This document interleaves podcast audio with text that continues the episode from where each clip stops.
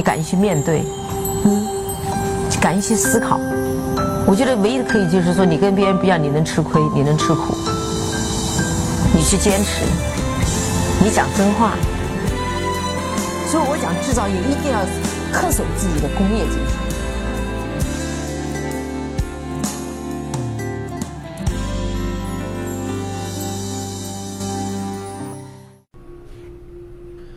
各位好啊，给你一个真实生动的格力电器，我们给的比你要的多。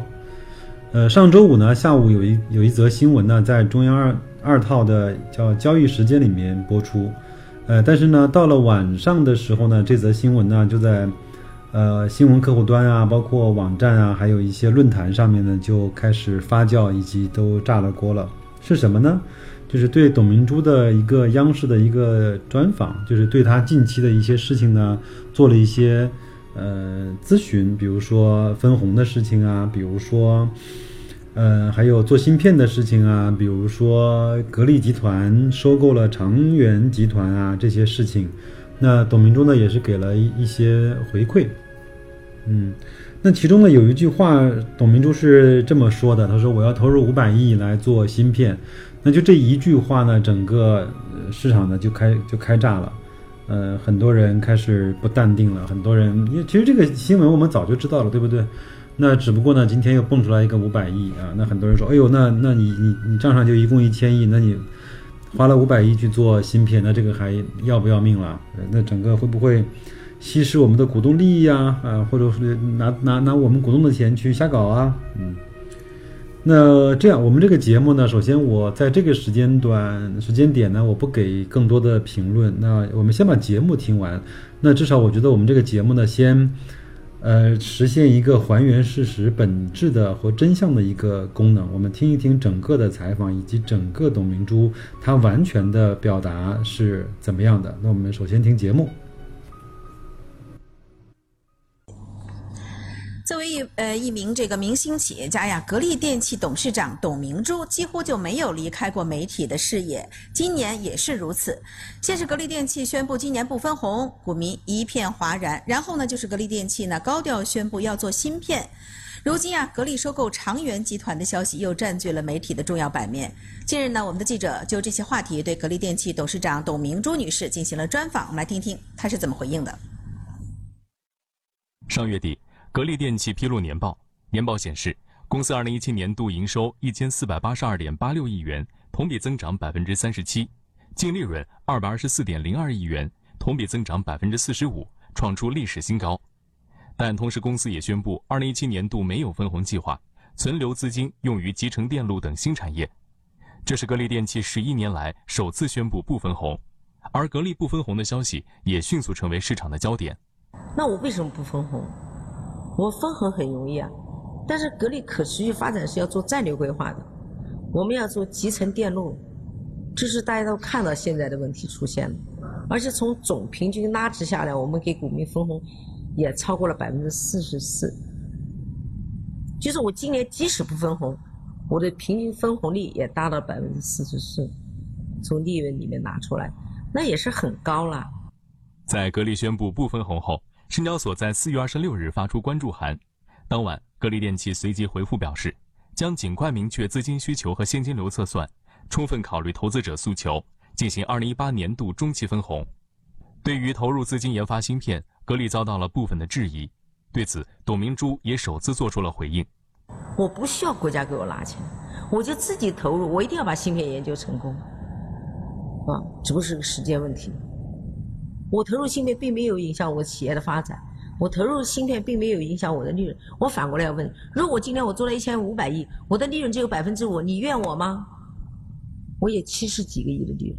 我现在做了百分之十五，我拿百分之十出来搞研发，难道不可以吗？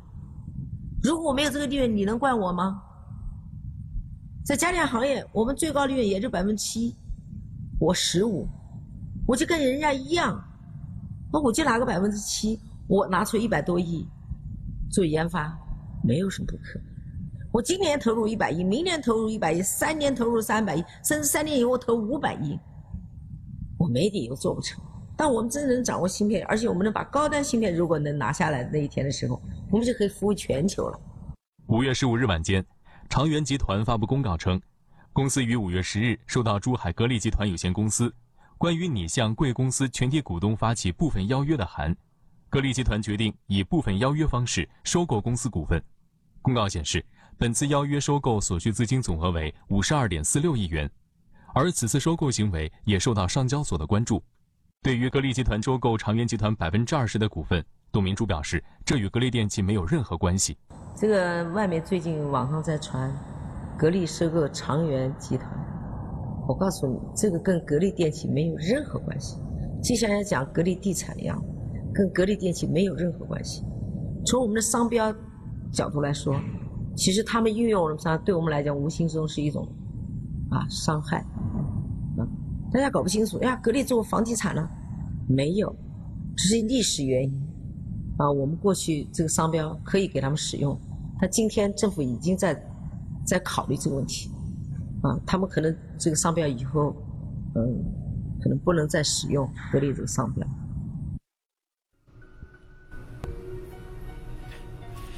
好，那节目听完了，那我帮大家梳理几个在节目里面非常重要的一些观点和一些重要的信息吧。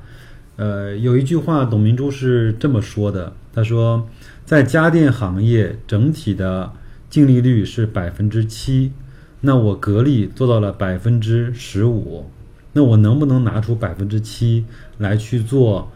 呃，对以后格力发展以及对全中国有意义的事情呢？难道我就不可以吗？难道你要怪我吗？那如果说整个格力的净利润是百分之七，那我什么也不干，那你是不是还要怪我呢？嗯，这是第一个。第二个呢，他说了五百亿，但是呢，他说我今年拿出一百亿。明年拿出一百亿，第三年拿出一百亿，或者我整个的三年到五年，我一共投出五百亿，我把芯片做成。他说，一旦这种中高端的芯片做成，他就可以去向全世界、向全球去呃销售。那他不仅呢是省了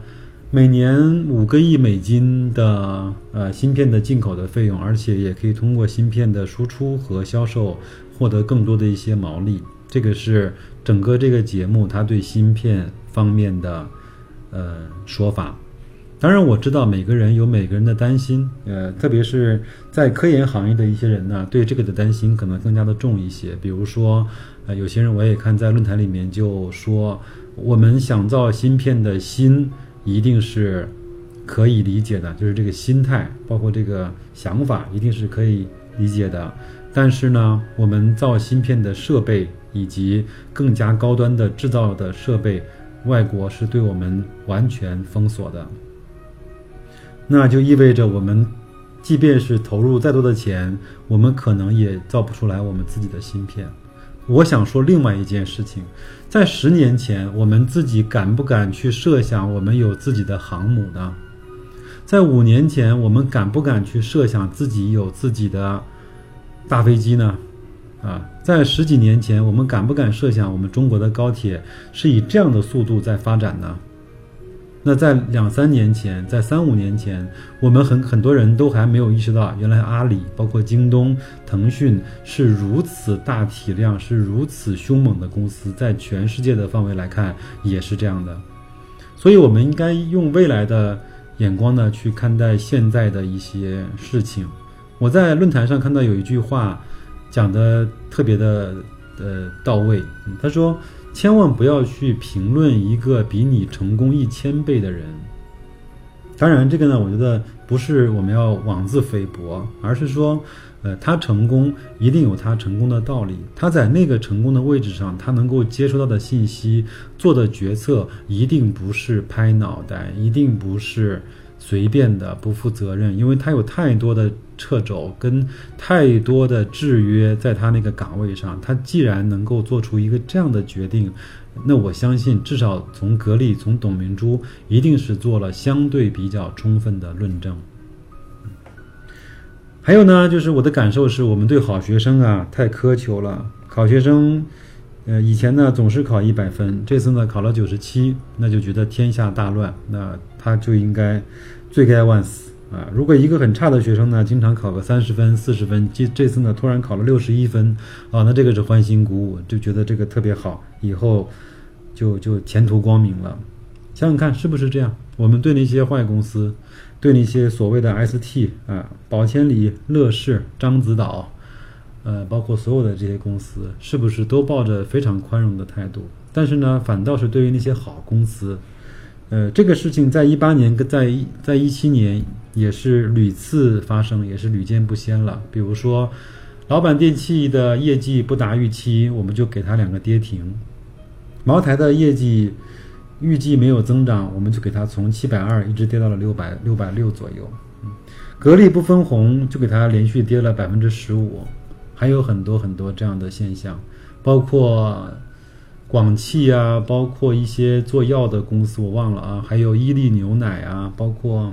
所有这些表现质地都非常好，而且一直是在持续的赚钱，而且还是在表现出比较长足的增长的时候，我们的投资者却给了他太多的。苛求太多了，严苛的要求，嗯，想想看，我们是不是应该对一个人这样子或者说对一个好的公司这样子啊？那我们再来去比较一下，像中兴这样的公司，我们虽然在为它打 call，在为它鼓鼓劲儿，在为它整个的争取一些权益，但是我们想想看，那如果美国对中兴的这种出口一旦严格起来，那中兴它就会陷到陷入到一个休克的状态，整体的生产线就停了，整体的运作就停止了。那这样的公司，我们能说它是能够挑起我们整个中国制造二零二五的脊梁吗？嗯，当然，我今天我不想说很多口号跟大话，我只是想，我们对这些好公司应该给予多一点点的宽容。应该给他一些试错的机会。那如果这些都不行，那我们这些大飞机、我们的核潜艇、我们的航母、我们的火箭、我们的高铁，那是怎么被造出来的呢？说到这儿啊，那我其实想说几家公司，凡是自己有实力的公司啊，在公众的眼光中，在媒体的眼光中，都不是那么受喜欢的，或者都不是那么受欢迎的。比如说华为。华为一直是对投资者，包括当然它没有上市啊，它它对它对对媒体一直都不是那么的客气的，包括就是说它的嘴上是不大照顾人的。我们都知道华为的移动业务呢是有一个叫余承东，他他是作为这个业务的老板，当然他的老板是任正非。老余呢在这个月就是这个圈内呢又被亲切的叫为叫余大嘴，因为他经常瞎讲话。嗯经常不给友商面子，经常去怼天怼地啊，怼一切啊。这个有有有有好几次呢，任正非都在内部呢去严肃的提醒余承东说：“你不要在外面乱讲，你即便是这个业务做得好，你也要保持谦逊，你也要保持低调。”嗯，还有我们都知道，苹果是这个世界上几乎是最伟大的公司之一了。那乔布斯包括库克也不是那么受欢迎，尤其是在乔布斯的时代，对不对？还有伊隆马斯克的特斯拉，那在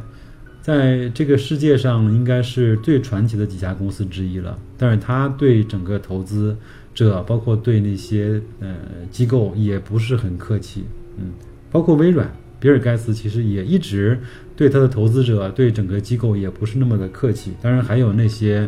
我们耳熟能详的，像那个。嗯，包括像美国的 Costco 啊，像长城汽车啊这样的公司，它对外界都不是那么的，呃，八面玲珑，都不是那么的，嗯，照顾的周到。但是呢，嗯，不妨碍它是一家特别好的公司。好，那今天呢，我不再多讲。那我想最后呢，给大家，嗯，给大家一个推荐或者是一个建议啊，呃，对中国制造业，如果你想有更多的了解，那我。非常吐血的去推荐大家去看一部看一部纪录片，就是我前面讲过的那部叫《大国重器》的第二季，呃，非常非常的好看。我我是前面已经连续的用了大概两周的时间，每天看一点，把它给看完了。看完之后，非常的受鼓舞。我们很多的地方都是以前受国外的这些呃垄断的机构所去压制的，嗯，不给我们提供好的材料。嗯，不给我们提供好的方法，不给我们提供好的，呃，研究的，就是支持，也当然也不会给我们提供任何好的机械跟设备。很多方面我们都是通过在那个节目里面，我听到最多的一句话就是这个东西，这些人用了三年时间试验了三千次，才找出来它正确的配比，才找出来呃合适的投料的时间，才找出来合适的松紧度，才找出来合适的材料用于去制造这个产品。这个让人听完还是非常感动的。呃，如果各位想去了解一下，那我觉得可以去看一下，在网上有这部纪录片，就是央视拍的《大国重器》的第二季，一共大概是六集还是八集，忘掉了，但是非常非常的好看。那关于这个新闻呢，我们就呃聊到这边，我们再来去静观其变，它整个周一市场的这种表现啊。那如果我的建议，包括在喜马拉雅后台也有人问我，那如果，嗯，格力如果再有波动，你你该怎么办？应不应应不应该去设立止损点？那对我来说，显然我觉得还没有到去止损，甚至我觉得我可能在很长的时间，我都不会对格力这个这个股票去做止损，因为它的质地一直没有变坏，对吗？它一直是，它一直是在赚钱的，它甚至一直是在增长的。那有人说，格力才是这个市场最大的一只成长股，而不应该被列入白马股或者是蓝筹股这样的一个范围。正好呢，这期节目听完之后，如果你明天还有兴趣，大概我在明天会上线一期节目，就是持有格力股票十年是一个什么样的收益，是一个什么样的感受。那如果你有兴趣，请明天，呃，我会把这期节目再上线。给大家听到。那就这样再见各位。